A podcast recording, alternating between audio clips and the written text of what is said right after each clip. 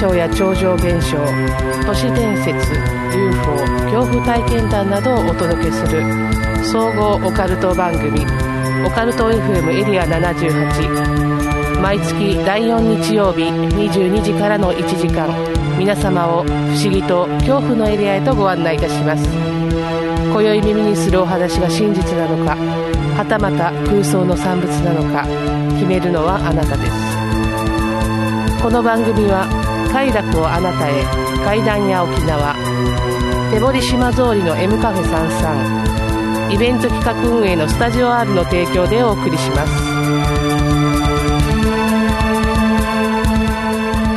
改めましてこんばんは。総合オカルト番組オカルト FM エリア78この番組は怖い話不思議な話を実話から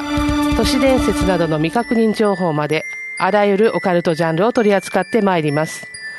私エリア78案内人楠木でございます。えー、先月あの少しお話ししましたけれどもエリア78の、えー、ガチャガチャがですねあのあるんですがその第2弾の追加情報でございます、えー、現在糸満市の糸満ル内にあります海猫商店さんに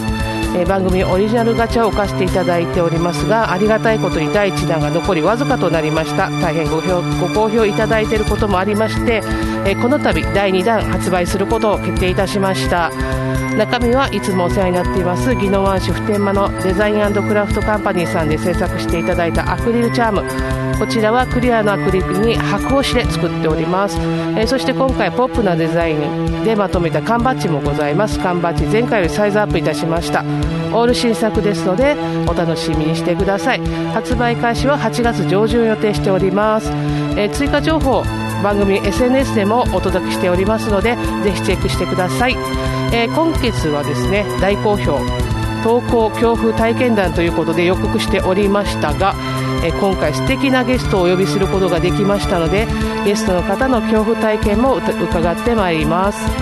えー、猛暑と言われる今年の夏なんですけれども怖い話で乗り切ってまいりましょう。番組の最後にお知らせもございます。今月も最後までお付き合いください。オカルト FM エリア78この番組は 78.0MHz FM 那覇での放送のほかリアルタイムではリスラジアプリを使ってスマートフォンでもお聞きいただけます。ポッドキャストでの配信もお楽しみいただけます。FM 那覇公式サイト内ポッドキャスト検索でオカルト FM エリア78を検索してください。また番組へのメッセージ受け付けております。皆様が体験した怖い話不思議な話や番組へのご意見ご要望などお寄せください。メールの方はメールアットマークオカルトドット沖縄またはオカルト FM エリア78ツイッターアカウントへ DM を送っていただいても結構です。オカルト好きな皆様と続々するような番組を作っていけたらと思っております。どうぞよろしくお願いいたします。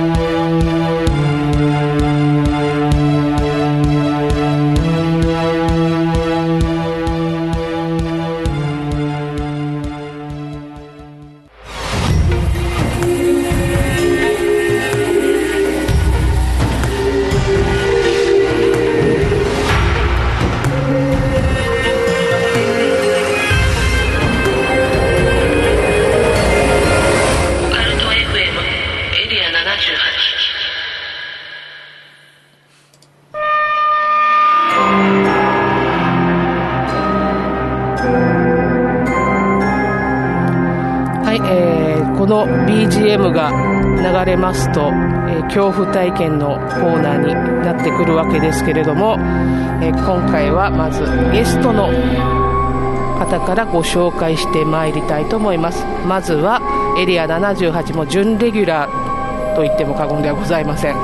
階段屋良健さんです。はい皆さんこんばんは。階段屋良健でございます。よろしくお願いいたします。今日もね怖いお話お願いいたします。はい、はい、で実は今日もう一方ゲストの方ご紹介したいと思います、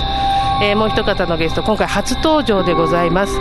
えー、昨年アマチュア落語家の全国大会第14回社会人落語日本一決定戦で特別賞にあたります池田市長賞を獲得なさいました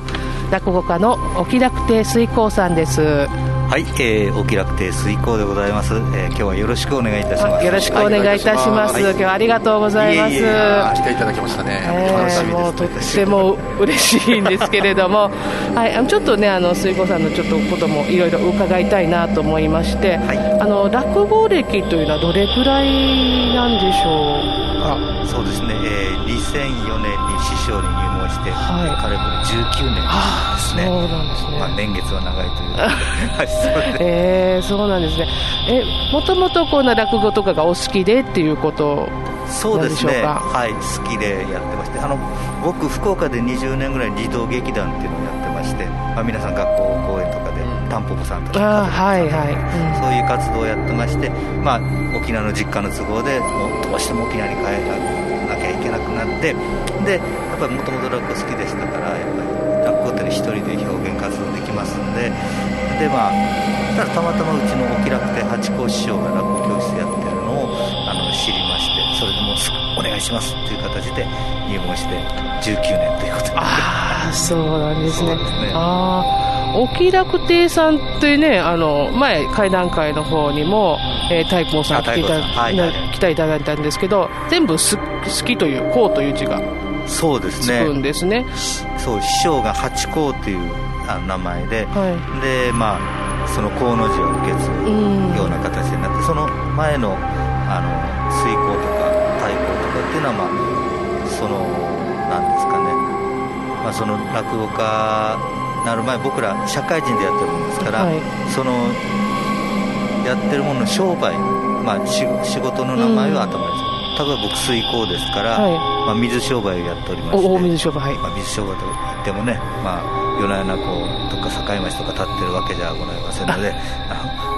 であの水道工事のそういう家業をやってましてで水耕というああなるほどですね。ああ太閤さんは太閤さん屋台村の村長村長やったから太閤だっていうのは知ってましたそうですそうです、屋台村のってことですかそう太閤さん。み 皆さんじゃあこうお名前にそういうそれぞれ由来を師匠さんが決めてくださるっていう感じなんですがね、ね、学校の先生で専攻っていうやつもいました 先行はちょっと面白いですね。あの一番最年少の子何でしたっけ？すごい教えて最高です。ああ最年少の？最年少。あ小学校です。あ小学校。小学校。可愛い子がいるんですよ。小学生なんですか、はい、えー、子元気でいいです。えー、小学生から落語好きで入門されてるんですね、はい、えー、じゃあ、まあ、たくさんこのファミリーというか一門の方がいらっしゃるんですか、今、実際に活動しているのは3人、まあ、ないし4人ぐらいですね。はい。えー、じゃそういうねあの落語のことも私もあまり詳しくなくてあの申し訳ないんですけれども、うん、やはりあのお好きな落語の演目とか得意な演目とかもお持ちでいらっしゃるわけでしょうか？そうですね。えー、私は先ほどあのご紹介されましたあの社会人の落語大会で、はい、あのまあ、怪談話をやってそれで視聴者をいただいたんですけど、まあ、お菊の皿番長皿屋敷の話を、まあ、落語でやってあのそれでいただきました。怪談話も結構好きですね自分、うん、だから今日も楽しみにあ,、はい、ありがとうございます、はい。じゃあもう怖いお話がお好きということで、そうです、ね、今日番組にも来ていただきました、はい、どうもありがとうございます。じゃあもう今日ちょっと楽しんでいただけたらと思います。はい、よろしくお願いいたします。はい、はいじゃまずですねあのご投稿いただいた恐怖体験の方今回ですねドライブスルー会談と題しまして、えー、ドライブスルーで起こったあのドライブスルーをお店側ですねで起こったというような会談が2つありましたのでそちらの方ご紹介させていただきたいと思います。え、まず最初ですねあのちょっと匿名希望ということであのペンネームがありませんでしたので匿名希望さんということでさせていただきます私は某ファーストフード店でパートをしている主婦です。同僚の A さんも同じく主婦のパート仲間でいつも仲良くしてもらっているのですがこの A さんは自称霊感が強いらしいです。しかし普段一緒に仕事をしている時に何か変なことを言い出したりすることもなく仕事は真面目にしっかりと働いている人です。その日の午前中はお客様が少なくて従業員の私たちも余裕を持って仕事をしていました。A さんはドライブスルーのブースで1人対応していて私たちは店内のカウンターでオーダーを取ったりしていました。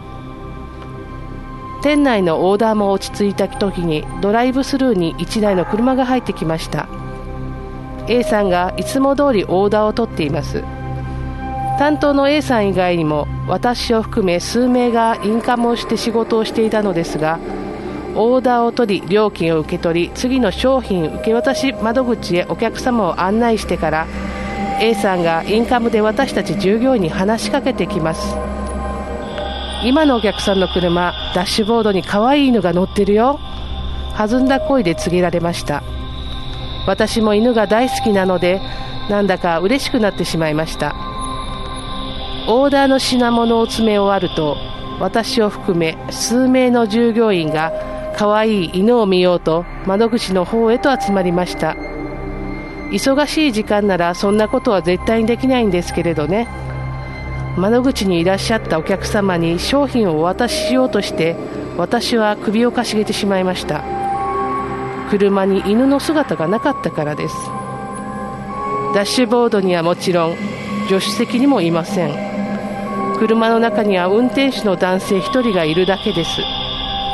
支払い窓口から受け渡し窓口までは数メートルで車もその1台だけ。こんな短い時間に家が犬が消えているのです。しかも犬が乗っていた形跡すら感じられない。もし後部座席の方に行ってしまったら運転手さんも何かしらのアクションがあると思うんですが結局 A さん以外誰も犬の姿を見ていません。もちろんそんな嘘をつく必要もないし犬がいないことを伝えると A さんの方も首をかしげています。あれは亡くなってからも飼い主さんとドライブしたいと願っている犬の霊なのでしょうか。そもそも人間以外の霊もいるんだと不思議に思ったのと同時にやっぱり A さんは霊感があるんだなということを目の当たりにした体験でした。怖くはないのですがすごく不思議な感じがしました。ということでいただきました。ありがとうございます。ちょっとねあの異質というかそうですね、えー幽霊って言ったらやっぱり人っていうイメージが強かったんですけど犬なんか猫とかってちょっとイメージ的ね怪談話にありますよね。犬ってなんか聞いたことありますか？犬の幽霊。幽霊って聞いたことないですね、えー、ダッシュボード、ダッシュボード。ダッシュボードで寝てる犬だから小さい犬ってことです。ちっちゃい犬ですねねあんまりそれも見たことないから。うちの実家の犬以前ですねあの子犬の頃はよくダッシュボードビヨーって寝て母に怒られたりしてましたけどだからかなり小さい犬なんでしょうね。可愛いのが乗ってるよっていうぐらいぬいぐるみをたまに置く人いるけど、うんうんうん、あれがワンちゃんのところだったら動いてるってことは犬でしょうね、うん、結局だったらあれぬいぐるみはそれこそそこにあるはずですからね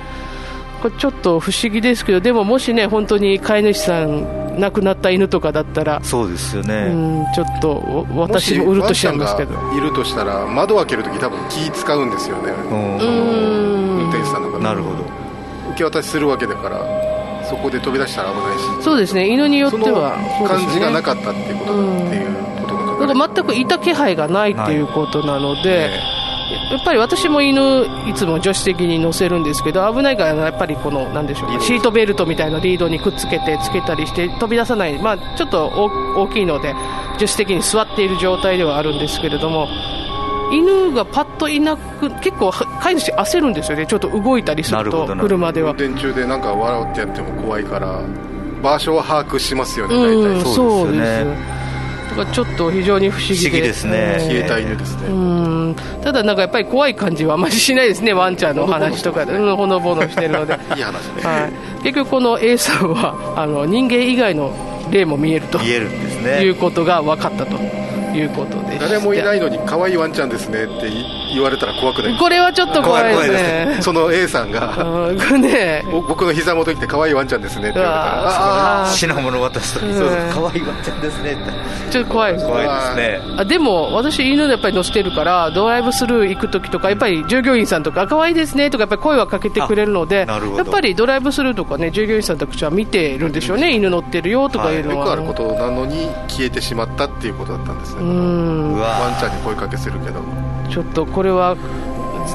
多分前飼ってた犬とかだった方が私は夢があっていいなと思ってしまう,、車に乗り移ってる可能性もありますよね。飼い主は別としてあ車あ沖縄だとしたら中古車が多いわけですだから前の飼い主が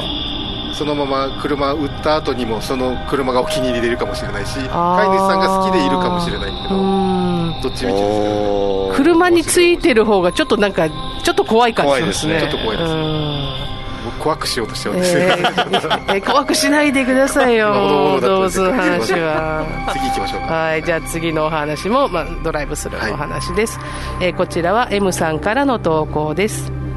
えこれは昨年2022年の秋頃午前中の比較的空いてる時間帯に起きた出来事です。私はファーストフード店に勤めていますその日はドライブスルーの担当でした。皆さんはドライブスルーでオーダーするときにカメラで自分の顔が見られていると思っていませんか？私の勤める超大手ファーストフードチェーン店のドライブスルーはお客様の顔が見える位置にカメラはついていません。オーダーの際ディスプレイのところにカメラがあるように感じるかもしれませんが実はそこにはついていません。もちろんカメラは数台設置されていますが車の動きが見えるように設置されていて車内の人の顔はもちろん乗車人数も分かりません。私たちは数台のカメラのモニターの画像を見ながら車の出入りやオーダーなどのやり取りを行います。少しドライブスルーの車が落ち着いている時ふと店舗入り口付近を映すカメラのモニターにの画像が目に入りました。そこには店内を覗き込むような人影が見えます。そこは通常人が歩いたり立ち止まっているする場所ではなくドライブスルーの車が通るための道です。その影はその場所から一向に動く気配がありません。車が入ってきたら危険な場所なので危ないとは思ったのですが注意する前に車が入ってきたのが見えました。車に気づいて移動するだろうと思っていたのですがその人影は全く動かずあろうことか車がその人影を避ける気配すらないのです。次の瞬間には車は人影に突っ込んでしまいました。しかし人影は倒れることもなく車は人影をすり抜けてしまったんです。オーダーを取りながらもモニターから目が離せなくなってしまいました。車が通った後も人影は全く動かずそこにいます。会計の計算をするために私は一瞬モニターから目を離しました。そしてすぐにまたモニターを見たのですが人影は消えていました。接客中だったので何もできないまま仕事を続けその日の勤務を終えました。その人影は大きさは大人くらいだったんですがいくら思い出そうとしても顔や洋服など全く思い出せないのです。ただ真っ暗な人の形をした塊だったように思います。それから人影を見ることはありませんが二度と来てほしくはありません。というお話です。ありがとうございました。実はこれ。はねちょっと気持ちが悪い話、聞きながらそのモニターを想像してたんですけど、うん、多分白黒のそうですよね。質の荒いやつなんだろうなと思ったら怖いな、怖いです、ね、余計ねあのよくね監視映像とかいう怖い見るやつだと思うんですけど。まずドライブスルーの時顔映ってないんだっていうことに私はちょっとびっくりしました、ね、初めて知りました、これ、まあ、ねなんかコンプライアンス上多分そうがあるんでしょうかね、ただなんかちょっと私このお話をもらってる方に場所も確認どこの店舗かも知ってるんですけれども場所も分かります。ただ確かにあのよくねお店ってこう駐車場からテクテクと入ってくるためにこう道を横切ったりしてあまり人があまり歩かないような本当にドライブスルーの車のルートになっているような場所をこう通ったりするじゃないですかだから人はお店に入るためには通りますけどそうやっぱり危ないのでそこにずっといるとかはないですよね。運転手も気づきますよね、うん、絶対気づくちょっと危ないってやっぱり思ったらしくて、うん、それがすり抜けていくっていうのが完全に影だこれはすごいですよね。人影を車がすり抜けていく。そうですね本当になんかまあ、なんかよくあるっちゃよくあるかもしれないです、この聞くというか、すり抜けるって話聞いたりしますけど、実際に見たら相当嫌ですよね。いや嫌です、ね、幽霊をスルーしたんですよね、そうそう、幽霊スルーだったんですよ。ドライブで。幽霊スルー。幽霊スルー幽霊スルーして。やっぱちょっとね、聞いた話だと、黒い影ってやばいらしいんですよ。ああ、そうなんですね。カラーで見える幽霊さんはいい人が多いっていう話ああなるほどもやだったり黒い塊だったりっていうのはよくないっていうからちょっとその場所を後で教えてくださいはい 教えますねただこう覗き込んでる感じがちょっと聞いたんですけど、うん、こう本当にこうの覗き込んでるっていうのお店をこうずっと中を見てるっていう感じだったらしいだからあの最初誰か知り合い来てるかなみたいなそそれぐらい見てたらしいんですよ。でもよく見るとなんか本当に塊で服とかも顔とかも見えない状態だったっていうのでなんかすごい気持ち悪いんですが実はですねこの M さんという方は以前あのお便りいただいてまして、はい、ドライブスルーのインカムから名前を呼ばれたことがあるっていうありましたありましたね。なんですね。これちょっとどうい簡単にお話しさせていただくとあのドライブスルーの時ってあの担当者何名か以外にもやっぱりインカムしてる人が何かいるらしくてお店の中に。でお互いでこの連絡事項とかもお客様には聞こえないのでこのインカムでお話ができるらしいんですね。その時なんとかさんって呼ばれたからはいって返事したら他の人がえ？ってなってあれ？って思って今誰か呼びましたよね？読んでないよって他の人にはこの人のお名前は聞こえていなくて。でよく考えてみたら誰の声かも分かんない。聞いたことがない声っていうことでですね。でここのお店のドライブスルーブースでは、まあ、こういうことが。同じブースなんです同じブースです。で黒いもやのやつがすり抜けてる。あいや見えたのはあの店舗の方なんでちょっと場所は違うんですけどあのカメラで見てるだけなんで。でドライブスルーがある場所自体がなんかある。でその店舗に昔何かあったのかなっていうのをちょっと私が今調べようとしているところです。あの場所が分かるので。ただちょっと聞いたところで特に何も。あのないっては言ってたんですけど昔なんか変電所かなんかがあったらしいというのはあの地元の古くからいる方に聞いたらしくてそこではちょっとあの自殺とかそういったものもあったよっていう話は聞いたっていうことでちょっとでも私もその場所その変電所がどこかどの距離だったかが分からなくて今はないのでそれはもうちょっと詳しく古い地図を探しながら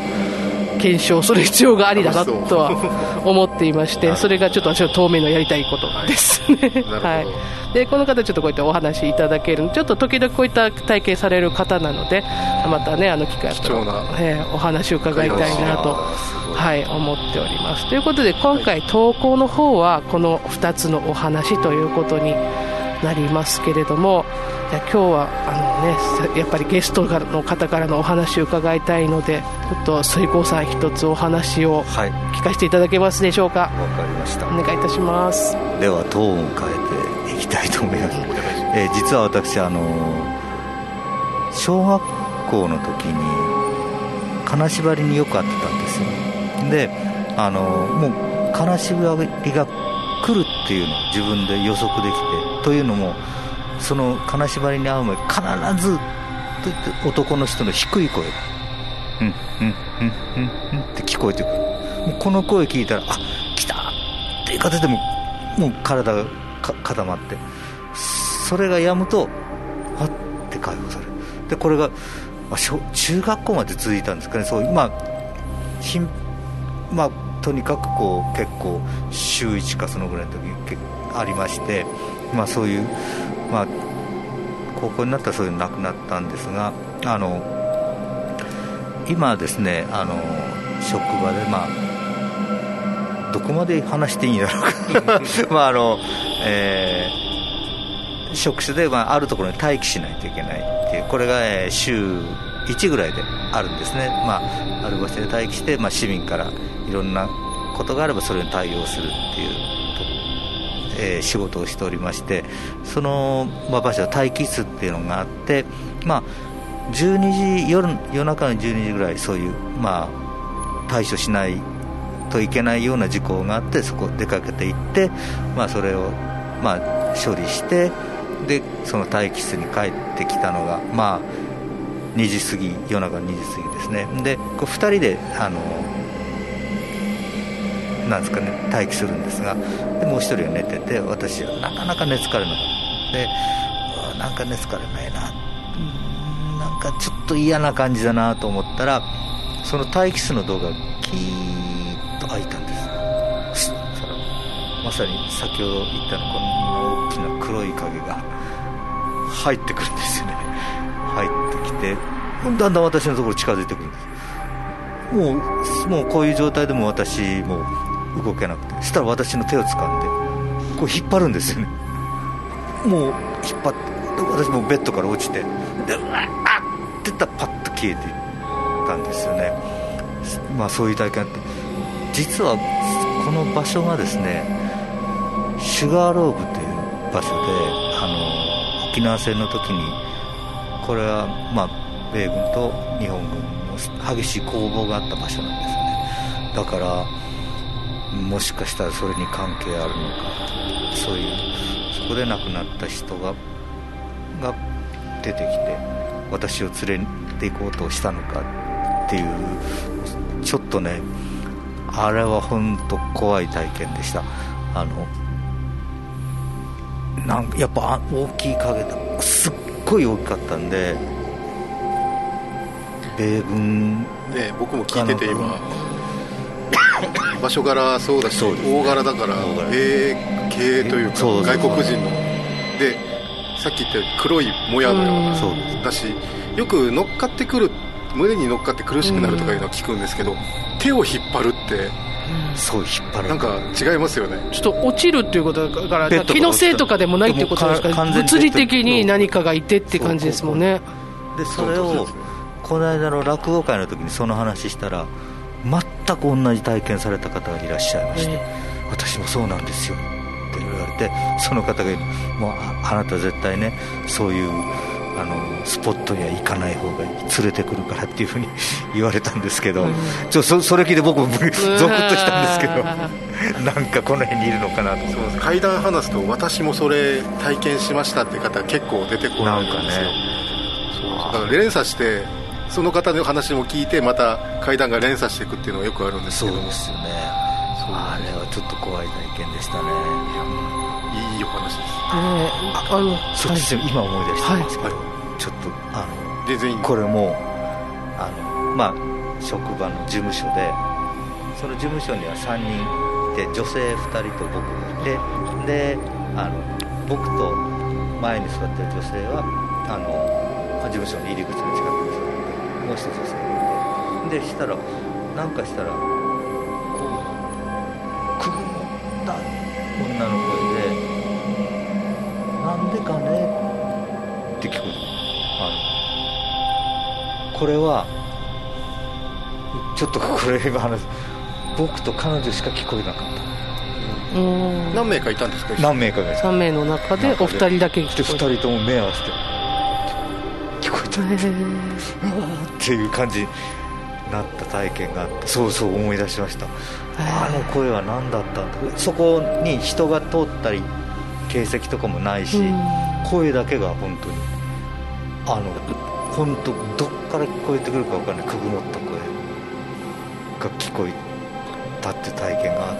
今思い出したんですけど。ということは、うん、水耕さん見えるし触れるし聞こえる人だなっていうことが判明しました。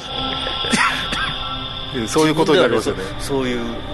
意識してたことはないんですか、うん、そういう体験。場所は先ほどの待機場と同じいや建屋あ別の場所で。あ場所選ばずですよ場所選ばず。どんどんそういう体験が待ってますよ。待ってますか？うわ怖いな。そう階段好きにはね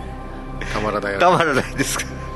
でもちょっとこの場所的なもんってやっぱりね、うん、気になりますね。黒いやつはなかなかインパクトあって怖いし場所考えたらやっぱり。シュガーローフって言ったらね米兵はかなりの数がなくなった場所ですから、ねはい、なんかまあそういう因果関係があるのかなっていう。ちょっと考えちゃいますよねあの辺りはまだ本当にね見つかってないとか多分。かあの遺骨とかもたくさんあるって聞きますもんね、ね。あの一帯は。はい、だかからちょっとあの辺ち土地柄的に沖縄の方はね、あちらの方はもう、土地山は買わないとか、ね、住まないというのは、私も伺ったことがあるんですけれども、うん、そういうところにね、そういう施設ができやすいんですよね、あの普通にお家建てたら、風評被害が出るから、これ、小原さんから聞いたんですけど、あ公共施設とか学校とかね、そういう施設ができるところは、なるほどそういうところだよっていうのをよく聞かされてて、そういうそれも合わせて今、信憑性がある話だなと思いましでもシュガーローフはまあ実際、場所を訪ねてみたことがあるんですけれども、はい、やっぱりちょっと雰囲気が、あのやっぱり人があんまり来るところじゃないじゃないですか、すね、あっち。だからちょっとまあ、不気味って言ったら申し訳ないんですけどなんかちょっと違うなというような空気感を空気感違いますよね。感じてしまう場所ではありましたね。いやちょっと黒い影話がちょっと続いて、ちょっと 怖いんですけど、あのあまり良くないっていう話で、ちょっと両慶さん、そうです、ね、お願いできますか？これはですね昨日仕入れたばっかりの話なんです。新鮮、はい。えーと、こちらでもラジオやってるラムちゃんっていう名前の、えー、ネパール人の芸人さんですね。昨日ばったり会った時に両慶さん新しい話あるよって教えてくれたんですけども。これはあのラムちゃんがえー、ネパールにいる友達から電話で体験を聞いたという話でその直後に教えてもらった話なんですけど、えー、ラムちゃんのお友達 A さんが話してくれた体験談で A さんがある日 B さんっていうお友達とばったり会ったんですよ。で久しぶりってなってあ元気？ってなったんですけどお互いお酒飲んでたんですその時点で夜。であ久しぶりだから飲もうかっていうんで、えー、コンビニに行ってビールを買ってきてお互い乾杯って飲もうってやるんですけどこの A さんと B さん実は友達っていうほどでもなく顔見知りぐらい数年ぶりに会った顔見知りぐらいなんだけど酔った勢いでちょっとあのテンションが上がってじゃあ飲もうかって歩きながらだったりコンビニの駐車場だったりでこう飲んでたらしいんですけどなんかね B さんがね乾杯って飲もうとするとあーってこぼしちゃうんですって。ごめんごめんもうちょっと酔っ払ってるかもしれないとかそうじゃあ俺も飲むよって残り飲んだりとかしてやってたら話してたら B さんが俺自転車で来たんだけど自転車がないやって言い出したんですよ。えさっきまで置いてあったの？うんでもないなって。ちょっとじゃあ探しに行こうかって2人でその辺うろうろ歩き始めたんですよ。でおしゃべりしながらやると2時間ぐらい経っても見つかんないからあれおかしいなもう戻ってこないかあひょっとしたら最初のとこに乗り捨ててるかもしれないよっていうんでばったり会ったコンビニの前に行ったらその自転車があったんですって。あよかったね。じゃあ帰ろうかって言ってじゃあまたねって帰ろうとした時にこの B さんがもうその時点で夜中1時とか過ぎてた時点なんですけど今から山に行かないかって誘ってくるんですって。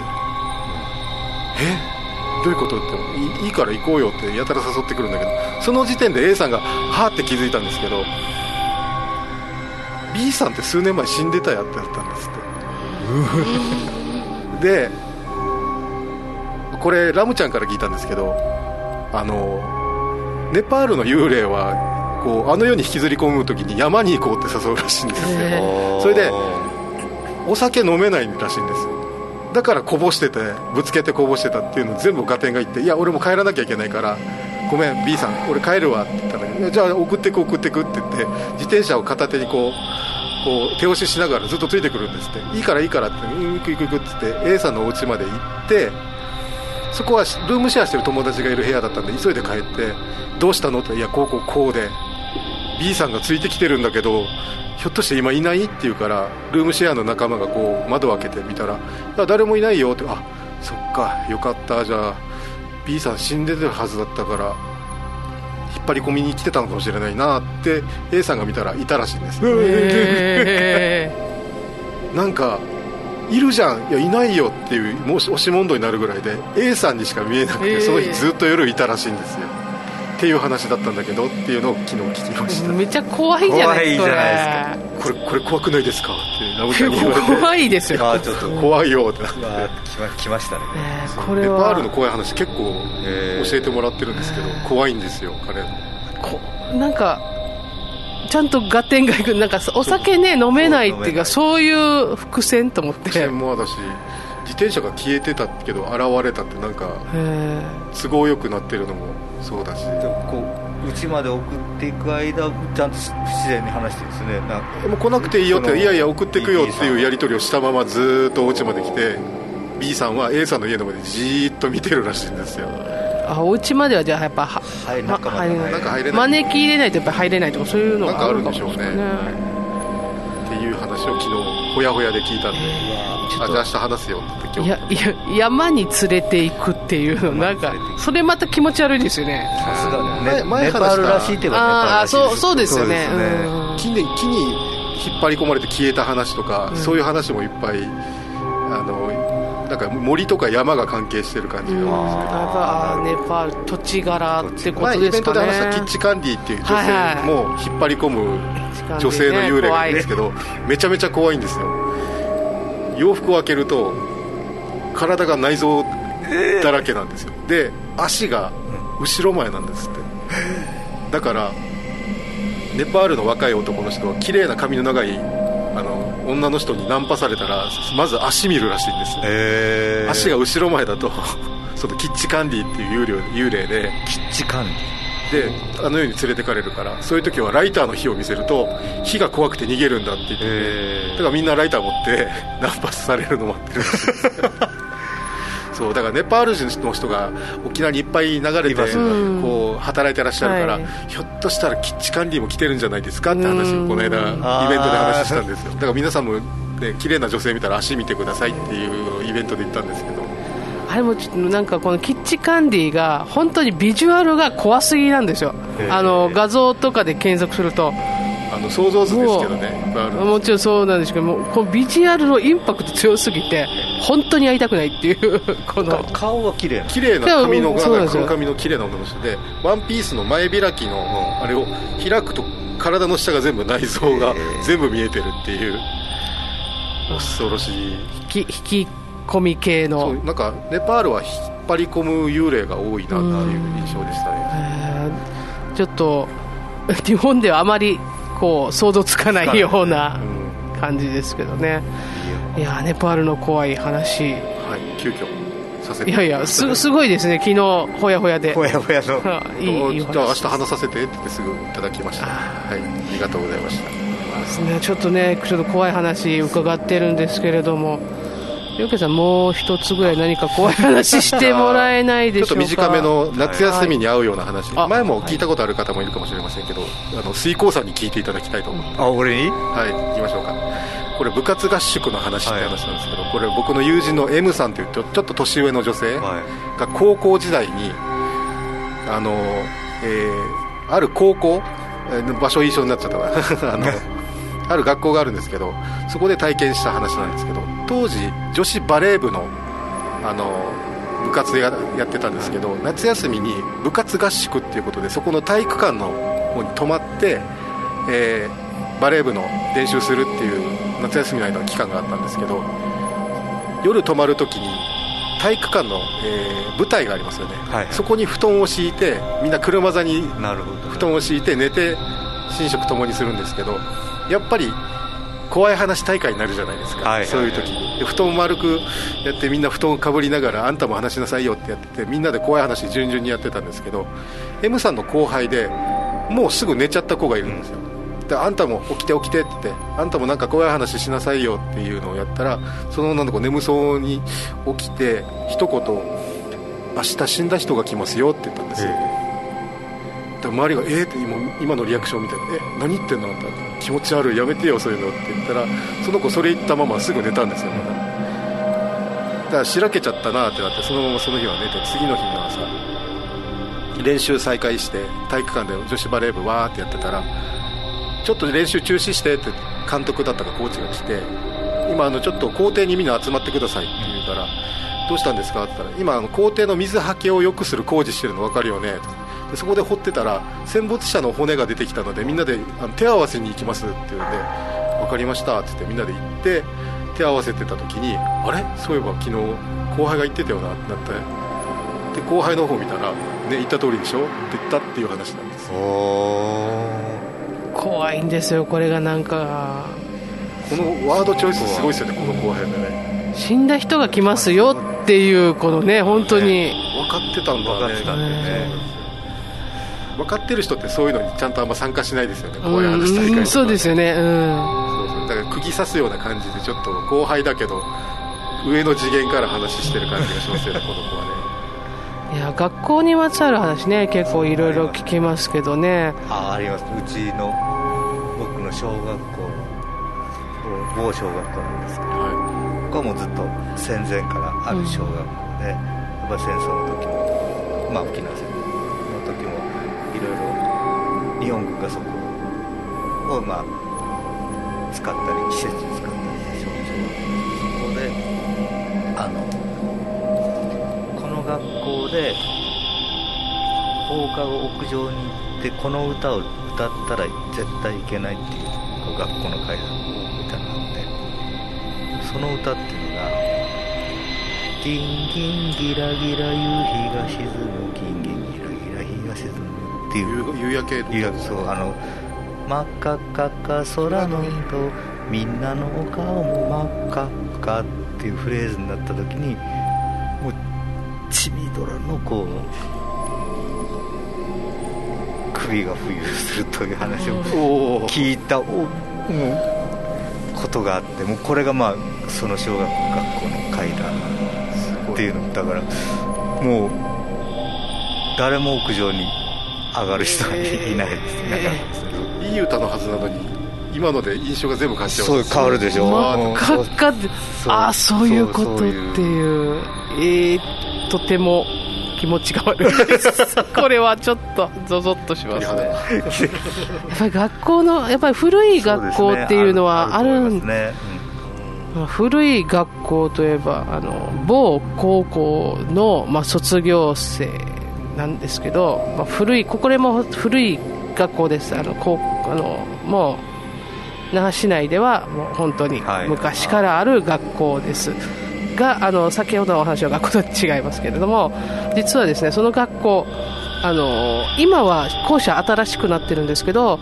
以前はあの旧校舎の方になんか同窓会館みたいなのがあったらしいんですね、そこのピアノが夜中鳴るっていうのをなんかバスケット部の子とかが部活してても何回も聞いたことがあるって言ってそういうのそういえばあったなっていうのをこの前聞きましてえそれはどこなのってどいやもうないもうないって言われて。ただやっぱり学校ってそういう部活生が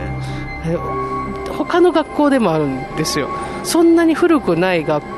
そんな古くはない戦前からとかの学校ではないんですがまあちょっと地域的にはやっぱり戦争の激戦地だったところにあった学校とかも、えー、夜体育館とかであのバスケットの音あの最後部活の先生が閉めてる時に聞こえるとかいうのは聞きましたね。ボールついてる。はいボールついてる音がして一人女の子とこの顧問の先生がちょうどこう閉めてる時だったからもう本当に走って帰ったっていうのをあの聞その体験した人から聞いたことがあります。やっぱり学校というところ学校。やっぱりね、さっき涼香さんもおっしゃったけどこの場所ねあのあまり住宅にできないような場所っていうのはやっぱり学校とかになりがちなので。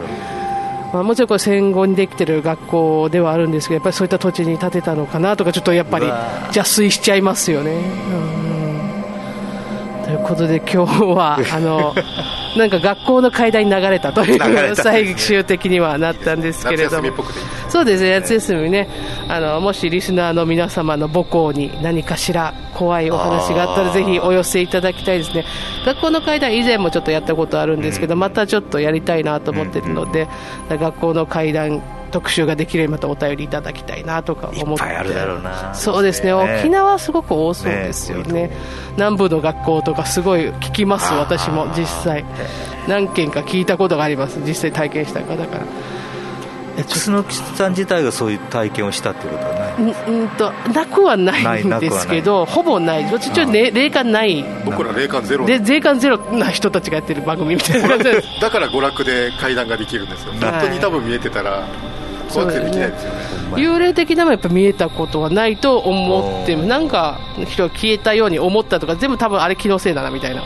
のはあるんですけど、まあ、多分気のせいですね。特徴帰り道怖いな。気をつけて。気をつけて。どうぞ気をつけていただきたいと思います階段階で僕らいつも最後にみんな気をつけて帰ってください、嫌な感じにね送り出すという。気をつけて帰ってくださいとか怖いよ怖いです。ド S なんでしょうね怖い、まあ、階段好きな人なんでそうかもしれない語り部の方はそうかもしれない。ですよねじゃちょっといろいろ盛り上がりましたが今日はちょっとこのぐらいで、えー、怖いお話はお開きにしたいかと思いますけれどもまたねあのぜひ怖いお話聞かせていただきたいと思います今回は登校恐怖体験2件と、えー、実際に体験された水耕さんの怖いお話で両計さんの聞きたてほやほやのお話を伺いました。はい